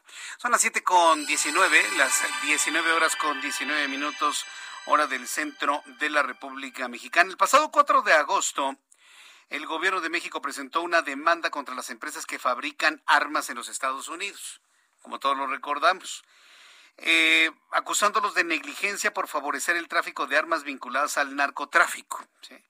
Al respecto de este tema, Marcelo Ebrard, secretario de Relaciones Exteriores, se dijo confiado de que México ganará el caso. Ebrard aseguró que esta demanda, dice, la vamos a ganar, los argumentos tienen la simpatía de la población. Entonces la culpa es de quien fabrica el arma, no de quien la trasladan, no de quien cierra los ojos mientras le pongan dinero en la mano. La culpa no es de ellos, la culpa es de quien fabrica. Es como, por ejemplo, los cigarrillos, ¿no? La culpa es de quien los fabrica, ¿no? Sí, no, pues ¿para qué lo fabrican, no? En el caso del alcohol, pues la culpa es de quien lo fabrica, ¿no? Pues sí. Pues, e, e, esa es la lógica, ¿no? Que, que, ahora impera, ¿no? Hay que, hay que combatir al que fabrica esas cosas, no al que permite su entrada o permite su distribución. Pero bueno, dice el, secretario que van a ganar finalmente esa demanda. El secretario de Relaciones Exteriores también señaló a las compañías que fabrican armas en Estados Unidos por financiar videojuegos.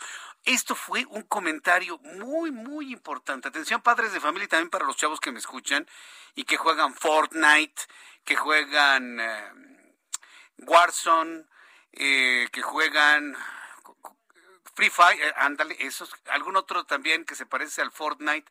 Tú, tú, tú eres de los meros buenos, ¿verdad? Para eso, ¿sí? Dice que no, que no, no es bueno. Ay, me, late que tú seas, has de ir en el nivel 700 ahí en... Sí. No, pero el Mario Bros, dime qué tiene de violento, nada más matar este las tortugas. Pues sí. No, pues, y no, espérate que no te escuchen los ambientalistas, ¿no? Porque van a decir, Mario Bros mata tortugas. No, no, ¿para qué quieres? No, ¿para qué quieres? Es más grave matar una tortuga con Mario Bros que deshacerte de tus 99 contrincantes en el Fortnite. Bueno, hoy el secretario, sí, es, es en serio, ¿eh? lo que le estoy diciendo, sí, sí, claro, por supuesto. Hoy el secretario de Relaciones Exteriores tocó un tema muy sensible, pero que yo sí lo rescato. ¿eh? Que tiene que ver con la violencia de los videojuegos, con el objetivo, dice, de normalizar el uso de armas de fuego en los niños y en los jóvenes para fomentar el consumo y quitarles el lado humano para que agradan a otras personas con rifles y pistolas. A ver, pregunta. Alguien que ha jugado Fortnite o que ha jugado PUBG, este, todos estos juegos violentos, sin duda alguna, apagan el, dispositivo para ir a buscar una pistola y hacerlo en la realidad. Digo, sí, hay quien lo ha hecho, evidentemente. ¿Se acuerda del caso de este niño que, que mató a, sus a, su maestra y luego se suicidó en una escuela allá en el norte de la República Mexicana en enero de 2017? Va a cumplir cuatro años ese caso. Cinco años va a cumplir. ¿Se acuerda de ese caso? Bueno, dígame usted si todas las personas que juegan videojuegos violentos apagan el dispositivo, van y buscan una pistola para llevarlo a la realidad, Alguien va a decir que sí, alguien va a decir que no. Bueno, yo le invito a que me lo comparta a través de YouTube en el canal Jesús Martín MX o a través de Twitter arroba Jesús Martín MX. Hoy la lógica del secretario de Relaciones Exteriores es que los fabricantes de armas financian a los desarrolladores de videojuegos violentos con el objetivo de que los niños y los jóvenes compren armas para agredir a otras personas. El titular de la Secretaría de Relaciones Exteriores reveló que estas compañías armamentísticas conocen que sus productos están vinculados al mercado del narcotráfico que genera violencia en nuestro país y por esa razón Ebrard aseguró que México ganará la demanda que impuso a los fabricantes de armas. ¿Alguien me puede decir si están de acuerdo o no están de acuerdo con esta apreciación? Porque imagínense, todos hemos jugado videojuegos en algún momento de nuestra vida. Yo no sé si por jugar Zelda, la leyenda de Zelda, hace muchos, muchos, muchos años, pues me, me, vuelvo un violento, ¿no? Con armas de fuego. Bueno, ni resortera tengo, hombre. Pero en fin, esto fue lo que dijo hoy el secretario de Relaciones Exteriores. Lo que no dicen, y sí lo decimos nosotros en nuestra demanda, es que están generando armas incluso que saben que están destinadas al mercado vinculado al narcotráfico y a la violencia en México, por el tipo de arma. Bueno, tienen hasta, imitan hasta color marfil o características similares a las armas detenidas cuando se actúan contra esos grupos delincuenciales. Es decir, ellos saben que va dirigido a ese grupo. También están financiando videojuegos ¿eh? para fomentar la expansión del consumo de armas con los jóvenes, para quitarle el la dimensión humana, lo que significa agredir a otra persona con un arma. Lo que significa agredir a otra persona con un arma, es lo que dijo el secretario de Relaciones Exteriores. Yo la parte que sí le tomo en cuenta es el señalar la violencia de algunos videojuegos. Ahí sí. Yo no sé si los está financiando el narcotráfico, los fabricantes de armas. Posiblemente. Pero miren, papás y mamás que me están escuchando en este momento, que estamos en una época del año en donde llegan regalos de ese calibre, ¿no? Que la consola del PlayStation 5, que si el Nintendo... Eh, eh, ¿Cómo se llama el Nintendo este que se está... El chiquito este que tiene los controles a los lados? Bueno, tiene un nombre. El Nintendo y cualquier otro videojuego pues platicamos eso, ¿no? Después de los anuncios, porque hay que tener mucho cuidado con esos videojuegos. Regreso con esto después de los mensajes. Escuchas a Jesús Martín Mendoza con las noticias de la tarde por Heraldo Radio, una estación de Heraldo Media Group. Escucha las noticias de la tarde con Jesús Martín Mendoza. Regresamos.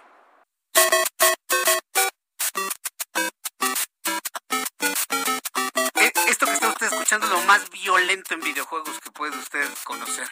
Imagínese un plomerito que se la pasa matando tortugas. No, hombre, pues Greenpeace y todo lo, van, lo van a ahorcar. Pobre Mario Bros, ¿no? A ver. A ver, ahí voy, ahí voy. Bríncale, bríncale. ¿No tienes el sonidito del, de cuando entra el tubo? no, bueno. Esto para que veas si es violento, ¿eh? Esto es muy violento. ¿Cómo matan a las tortugas? Ah, ya, me, ya perdí. Bueno. Mejor ni les sigo porque así me van a hacer en el game over mejor. Son las 7 con 30, las 19 horas con 30 minutos hora del centro de la República Mexicana. Oigan, me acaba de llegar, escuche esto que le voy a platicar. Eh, súbale el volumen a su radio, usted que se encuentra en el taxi, que se encuentra en el vehículo, en el transporte público, en la tienda, en el trabajo, en el banco, donde usted me esté escuchando. Me acaba de llegar una reflexión jurídica muy interesante por parte de un gran amigo, que por cierto le envió un gran saludo.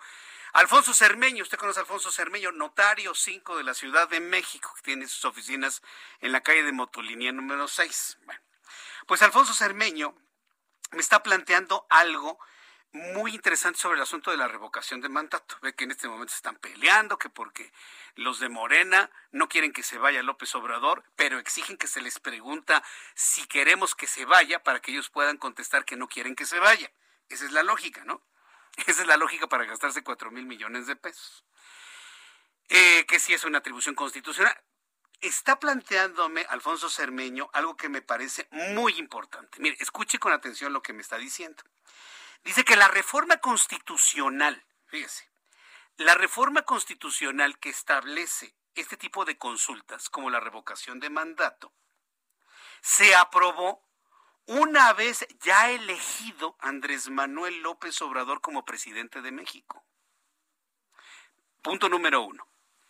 Si la revocación de mandato fue de alguna manera eh, establecida de manera constitucional, una vez que López Obrador ya fue, ya había sido elegido como presidente de México, hay que partir de la base de que ninguna ley puede afectar en perjuicio de persona alguna si se llegara a determinar la revocación de su mandato. Es decir, vamos a la revocación de mandato. Pensemos que se consiguió el dinero, que se instalaron los casi 170 mil casillas, participamos 40 millones de mexicanos y la mayoría determinamos que se vaya López Obrador, que le revocamos el mandato. ¿Sabe qué es lo que pasaría? No se iría. Porque como esta reforma se aplicó después de que fue elegido él como presidente, aplica el principio de que ninguna ley puede afectar en perjuicio de persona alguna si se llegara a determinar la revocación de su mandato. Entonces, como sería algo en perjuicio de él, una ley que se emitió de manera posterior a su elección, entonces no tendría ningún efecto una eventual revocación de mandato. Por lo tanto, no tiene ningún sentido llevar a cabo este proceso. ¿Cómo la ve? Notario número 5, me está explicando esto. Le voy a decir qué es lo que más me sorprende, que no he escuchado a ningún legislador de la oposición plantear esto.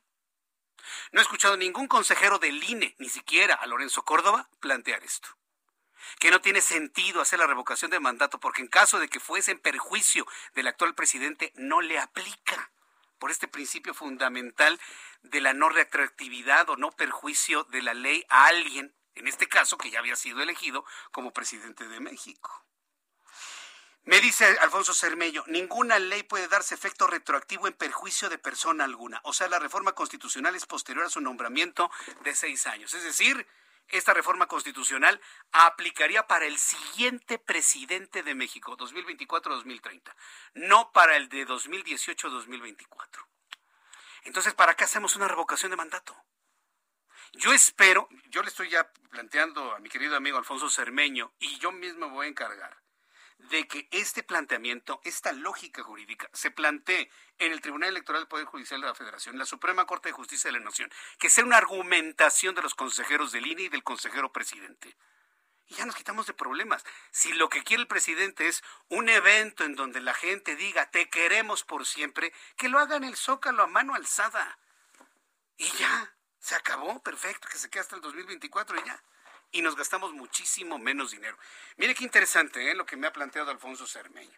Para mis amigos abogados, litigantes, expertos constitucionalistas que hayan escuchado esto, si me quieren hacer algún tipo de complemento en torno a ello, yo les invito a que me escriban a través de mi cuenta de Twitter, arroba Jesús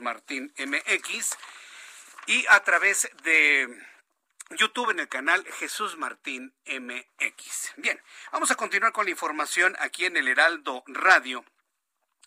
Quiero informarle eh, que tengo en la línea telefónica Ernesto Piedra. Ernesto Piedras es economista y director general de Competitive Intelligence Unit. Y bueno, pues hemos, lo hemos invitado porque finalmente se ha planteado la idea de una especie de, pues, ¿cómo llamarlo? Un nuevo impuesto, un cargo excepcional a las aplicaciones de entrega de alimentos, de productos en la Ciudad de México. Los Uber Eats, los Didis, los, eh, bueno, hay mucho, Corner Shop, por ejemplo, que porque están haciendo uso de las vías de la Ciudad de México, y eso ocurrió aquí en la capital de la República. Ernesto Piedras, me da mucho gusto saludarlo, bienvenido, muy buenas noches. Me encanta siempre estar en este espacio contigo y con tu audiencia, pero lo que decías es muy cierto, esas plataformas del e-commerce, del m-commerce, las están usando, mi querido eh, Martín Carbona, pero la verdad es las estamos usando todos, o sea, en realidad eh, la usamos todos eh, y no hay por qué poner un, un impuesto especial. Ya pagamos impuestos sobre productos del trabajo, ya pagamos impuestos sobre eh, predial, tenencia y ahora nos aplican este impuesto, no viene el caso, definitivamente eh, es una agresión porque además quienes lo pagamos, digan lo que digan, somos los usuarios finales. Mm, bueno, a ver, aquí, aquí una cosa, estimado Ernesto Piedras, híjole, siento decepcionado, pero no soy Martín Carmona, soy Jesús Martín Mendoza. Jesús Martín Mendoza. Sí, no, perdón. Lo que pasa es que a lo mejor este, estaba pensando que hablaba con otra persona, pero no. Pero estamos aquí en el Heraldo Radio platicando sobre esto. Hay mucha controversia con eh, este tema de las aplicaciones, pero además lo más sencillo, va en contra de la promesa del actual gobierno que se autodenomina de cuarta transformación, de que no habría nuevos impuestos. Y este es un nuevo impuesto a todas luces. Sería fácil darle marcha atrás, ¿no cree usted, Ernesto? Querido Jesús, además yo te diría otra cosa, es un impuesto inconstitucional porque la Constitución habla del derecho a la conectividad, ah. derecho básico a la conectividad y lo dice la Constitución, no es otro documento de segundo o tercer nivel. Pero ¿para qué es la conectividad? Para que tú y yo estemos trabajando y tratando de informar y retroalimentarnos con tu audiencia. Te agradezco el espacio. Para que los estudiantes tomen clases, el comercio electrónico o e-commerce, el comercio móvil o e-commerce, etcétera. Este periodo de pandemia ha sido un empujón digital y ¿por qué? ¿Por qué a ese segmento de la operación social en el empujón digital que vivimos le agregas un impuesto especial? ¿Quién no yo te digo, querido Jesús, ¿quién no ha pedido el súper en línea? ¿Quién no ha pedido un transporte en una plataforma, un alimento a entregarse en casa? Nos da salud, nos da tranquilidad, nos alimenta, es decisión y es derecho nuestro. Y a eso, que es básico, según la Constitución, le pones un impuesto, me parece un, una medida fiscal inconstitucional. Ahora, eh, hay una intencionalidad atrás de todo esto, evidentemente. Una intencionalidad. Todos los impuestos tienen una intención recaudatoria. Un impuesto como esto vendría a sanear algún boquete fiscal que tenga la capital de la República? ¿O qué intencionalidad hay atrás de, poner un nuevo impuesto, no? Que fue una promesa no tenerlos, pero pues ahí tenemos uno nuevo. Qué bueno que lo mencionas, querido Jesús. Eh, cuando en junio del año pasado, el 2020, que nunca olvidaremos, se aplicaron impuestos a las plataformas porque no pagaban todos los impuestos que pagan los negocios establecidos. Se dijo que sea para nivelar, homologar, dijeron, el cobro de impuestos, el IVA y varios más, entre bienes y servicios físicos y digitales. ¿Y qué dijeron las plataformas? Es correcto, estamos haciendo un negocio, pagaremos los impuestos. Y se desniveló ese, eh, ese territorio fiscal. ¿Qué pasa hoy con esta disposición de legisladores que claramente no saben de economía? Lo que sucede es que desnivelan y ahora favorecen al establecimiento físico que queremos que tenga larga vida, pero también el digital y que los que decidamos quiénes eh, optamos por uno o por otro, seamos los consumidores.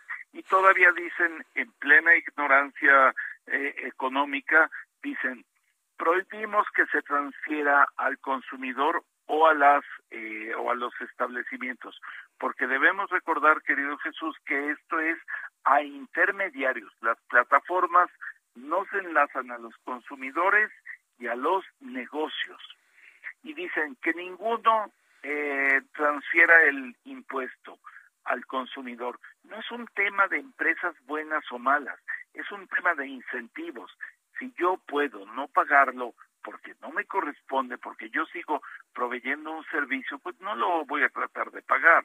Y el consumidor termina haciendo boquetes en su bolsillo. Entonces, sí, sí es un tema que además yo redondearía diciéndote, debemos acostumbrarnos a tener la agenda abierta porque conforme avancen nuestras capacidades digitales, avanzarán nuestras discusiones sobre este tipo de temas y muchos más. Bien, pues veremos si hay una marcha atrás en este impuesto. Yo lo vi, yo veo que sí, definitivamente, porque si lo que se busca es cuidar la imagen, pues yo creo que una de las formas para cuidar la imagen es quitar este impuesto, que a todas luces, como usted nos lo ha mencionado, Ernesto Piedras, es inconstitucional por el tema de la conectividad. Estaremos muy atentos de los resultados ya una vez que se han hecho este tipo de análisis en este y en otros espacios. Un fuerte abrazo, estimado Ernesto Piedras. Gracias por estar con nosotros. pendiente y un gusto de saludarlos. Hasta la próxima. Igualmente, hasta la próxima. Es Ernesto Piedras, economista y director general de la Unidad de Inteligencia Competitiva, que ha platicado con usted sobre este asunto. Pues no, no, no, no. No, ¿sabe quiénes están colgados de la lámpara, como se dice popularmente? Precisamente las aplicaciones. Pero sobre todo los trabajadores, los que reparten pizza, los que llevan las tortas, los que llevan el súper, los que llevan eh, la mensaje, porque también se utiliza mensajería, están colgados de la lámpara pues sí vieron que es una beta enorme, ¿no? Que deja una gran cantidad de dinero este tipo de servicios. Hay un asunto muy interesante que nos dice Ernesto Piedras. Sí podemos hablar de, del COVID-19, del coronavirus en todas sus versiones, como algo terrible, mortal, que ha sembrado muchísima tristeza y dolor en México y en todo el planeta. Eso es sin duda. Pero nos ha cambiado la vida, ¿eh? El coronavirus nos ha cambiado completamente la vida ha este, cancelado paradigmas y ha generado algunos nuevos y sobre todo la forma en la que compramos. Nunca como ahora trabajamos en línea. Compramos en línea, pedimos en línea. Es decir, el coronavirus llegó en estos tiempos para detonar todos los beneficios electrónicos y de Internet que, existían. Esa es una realidad. Yo conozco muchas personas que hacen su súper por línea. Mi hermano, ¿Verdad, Rafael? Mi, hermano Rafael Mendoza, él hace su súper en línea. muy, muy, muy moderno, ¿no? Se mete en la página de internet y ve las fotografías. A ver, trágame esto, esto, esto, esto, esto, esto, tu, paga con su forma de pago, creo que es PayPal o alguna tarjeta. Listo. Y a la vuelta de 45 minutos tocan la puerta. Personas perfectamente con escafandra entregando el servicio debidamente sanitizado. ¿Cuándo? ¿Esto era de ciencia ficción? Eso era de ciencia ficción hace algunos años, hace cosa de... No hace mucho, ¿eh? 15, 20 años, ¿le gusta? Era tema de ciencia ficción. Hoy es una realidad. ¿Por qué un desarrollo científico, tecnológico, un beneficio de la tecnología que tenemos ahora con el Internet tiene que ser grabado? Como, que ¿por qué? ¿Por qué tenemos que grabar el avance tecnológico y el desarrollo de las naciones? No sé, yo estoy seguro que este impuesto va para atrás. ¿eh? Yo siento que este, este impuesto va para atrás, bajo toda óptica, simple y sencillamente no viene al caso. Son las 7.45, faltan 15 minutos para que sean las 8 de la noche, tiempo del centro de México. Héctor Viere ya está listo con toda la información de economía y finanzas. Bolsa Mexicana de Valores cerró la sesión de este martes con un avance del 0.89% al ganar 461.42 puntos, con lo que el índice de precios y cotizaciones, su principal indicador, se ubicó en 52.085.28 unidades, con lo que acumula un rendimiento del 17.15% en lo que va del año. En Estados Unidos, Wall Street cortó una racha de tres sesiones negativas y cerró este martes con ganancias generalizadas, ya que el Dow Jones avanzó 560.54 puntos, que lo colocó en 34.492.70 unidades. Por su parte, el Standard Poor's sumó 81.21 puntos para llegar a 4.649.23 unidades. En tanto, el Nasdaq ganó 360.14 puntos, con lo que se ubicó en 15.341.09 unidades. En el mercado cambiario, el peso mexicano se apreció 0.84% frente al dólar estadounidense, al cotizarse en 20 pesos con 78 centavos a la compra y en 21 pesos con 15 centavos a la venta en ventanilla. El euro, por su parte, se cotizó en 22 pesos con 96 centavos a la compra y 23 pesos con 49 centavos a la venta. El Instituto Nacional de Estadística y Geografía informó que durante el tercer trimestre del año, la oferta global de bienes y servicios a precios corrientes aumentó 0.3% en términos reales para un acumulado de 37.5 billones de pesos, mientras que el ahorro bruto a precios corrientes aumentó 4.8% en el mismo periodo. Debido a la imposición de nuevas restricciones por la propagación de la variante Omicron, el Foro Económico Mundial anunció este martes el aplazamiento de su reunión anual de Davos, que debía celebrarse del 17 al 21 de enero próximos, y aunque no precisó la fecha exacta, informó que será a mediados de 2022. La Alianza Nacional de Pequeños Comerciantes estimó que durante diciembre la inflación se colocará por encima del 8%, mientras que la inflación subyacente, es decir, aquella que tiene que ver con los precios de alimentos y servicios, se ubicará por encima del 12%, por lo que la economía mexicana podría continuar con problemas para el próximo año. Al presentar su programa de financiamiento para 2022, la Secretaría de Hacienda y Crédito Público dio a conocer que para el cierre de este año, la deuda total del país terminará en 13 billones 280 mil millones de pesos, lo que representa el 50.3% del Producto Interno Bruto. Informó para las noticias de la tarde Héctor Vieira.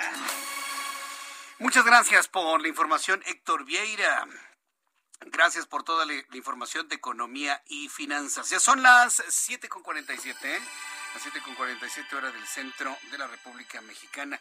Eh, saludo con muchísimo gusto a Alfonso Cermeño. Hemos estado platicando a través de WhatsApp muchos, muchos temas. Y sí, varias personas me han dicho que es, es muy importante esta reflexión sobre lo que me ha explicado de la retroactividad de la ley. Ninguna ley puede darse efecto retroactivo en perjuicio de persona alguna. Este, este, este, concepto es de primer semestre de derecho, ¿eh? O sea, tampoco se necesitan grandes doctorados para entender esto, ¿eh? Es un concepto de primer semestre de la carrera de derecho. Ninguna ley puede darse efecto retroactivo en perjuicio de persona alguna.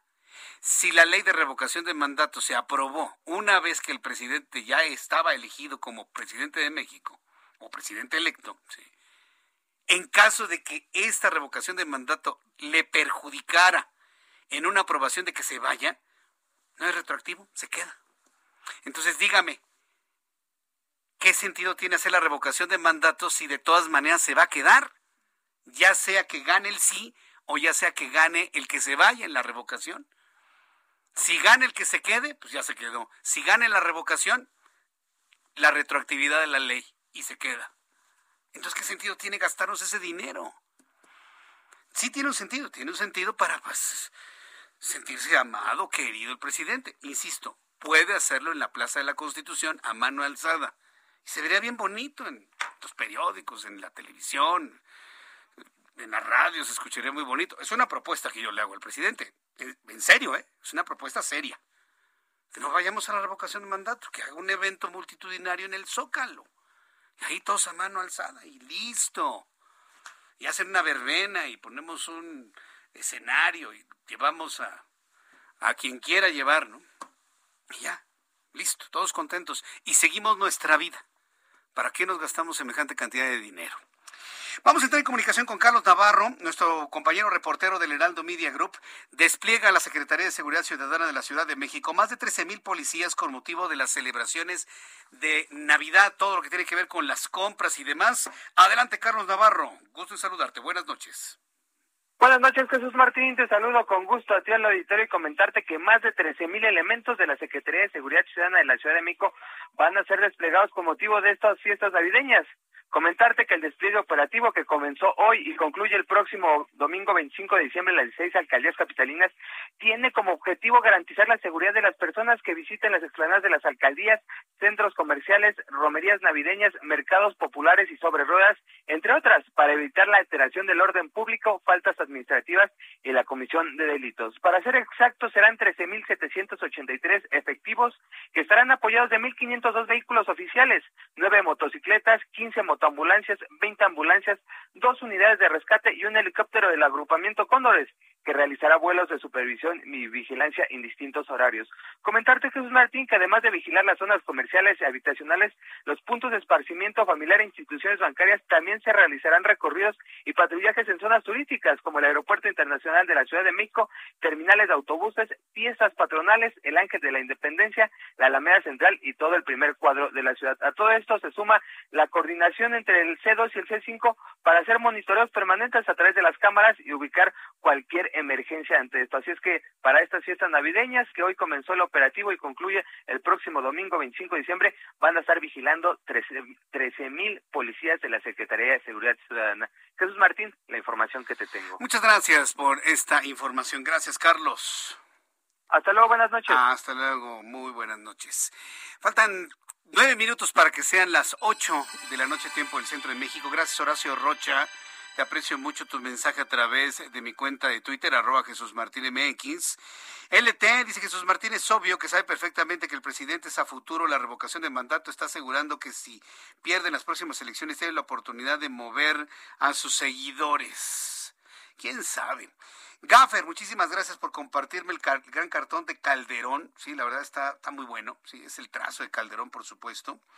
Eh, Salvador Orozco, Jesús Martín, de acuerdo con regular la violencia de videojuegos, absurdo culpar a productores de armas por la violencia, solución en educación y civismo.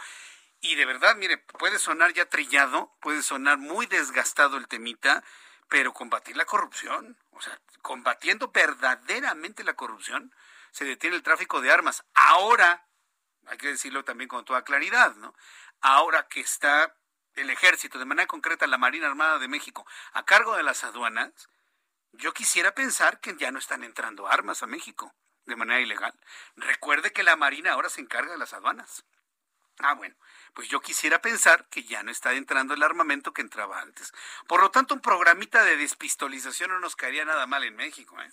Ya sabe que estos programas son, entrégame tu pistola, no te pregunto ni cómo ni por qué la tienes y te entrego una computadora, un teléfono celular, un, un equipo de tecnología. Que créame que algunos lo aprecian más que tener una pistola caliente. Sí, esto ya sabes, ¿no? Por el término de caliente. Estos programas de despistolización que implementó en su momento Miguel Ángel Mancera, Créeme que en este momento deberían de funcionar bastante bien en nuestro país, pero no veo ¿eh? para cuándo se haga un programa como estos. Secundino Camargo, Jesús Martín, para lo del mandato del presidente, pues que lo pague del sueldo que le damos todos los mexicanos. Es que no alcanza. O sea, suena bonito decir que lo paguen de su sueldo, pero es que no alcanza. Son 4.800, perdón, 3.800 millones de pesos. Es un verdadero dineral. ¿A qué vamos, me decías, Ángel? Ah, eh, esta información es importante que usted la, tome en cuenta, por favor, porque Claudia Sheinbaum, jefa de gobierno de la Ciudad de México, solicitó a la Secretaría de Movilidad que haga un análisis sobre las aplicaciones de los servicios de movilidad, los taxis, Uber, Didis y demás Cabify, tras el reporte de varias personas que indican de un incremento en las tarifas calificado como desmedido. La jefa de gobierno indicó que se puede contrarrestar este aumento fortaleciendo la aplicación Mi Taxi, por lo que invitó a conductores que ofrecen este servicio a unirse para poder cubrir la demanda de la ciudadanía. Esto fue lo que dijo la jefa de gobierno. Eh, y tiene que ver con un asunto de mercado, no tiene y de las propias aplicaciones, no tiene que ver eh, nada que tenga que ver con eh, el gobierno de la ciudad, ni mucho menos. Y no nos parece correcto que eleven, es decir, no es un asunto de que aumenta la demanda y entonces aumentan los precios, porque afecta directamente al bolsillo de la ciudadanía. ¿Qué estamos haciendo? Eh, le pedí al secretario de Movilidad que revisara la regulación en estos casos. hasta este momento no hay ninguna regulación Bien, ya nos vamos. Gracias por su compañía el día de hoy. Nos vemos mañana en punto de las 2 de la tarde a las 2 por el 10 en el Heraldo Televisión, 6 de la tarde Heraldo Radio. Soy Jesús Martín Mendoza por su atención. Gracias. Hasta mañana. Esto fue Las Noticias de la Tarde con Jesús Martín Mendoza. Ever catch yourself eating the same flavorless dinner three days in a row? Dreaming of something better? Well, HelloFresh is your guilt-free dream come true, baby. It's me, Kiki Palmer. Let's wake up those taste buds with hot, juicy pecan crusted chicken or garlic butter shrimp scampi. Mm. Hello Fresh.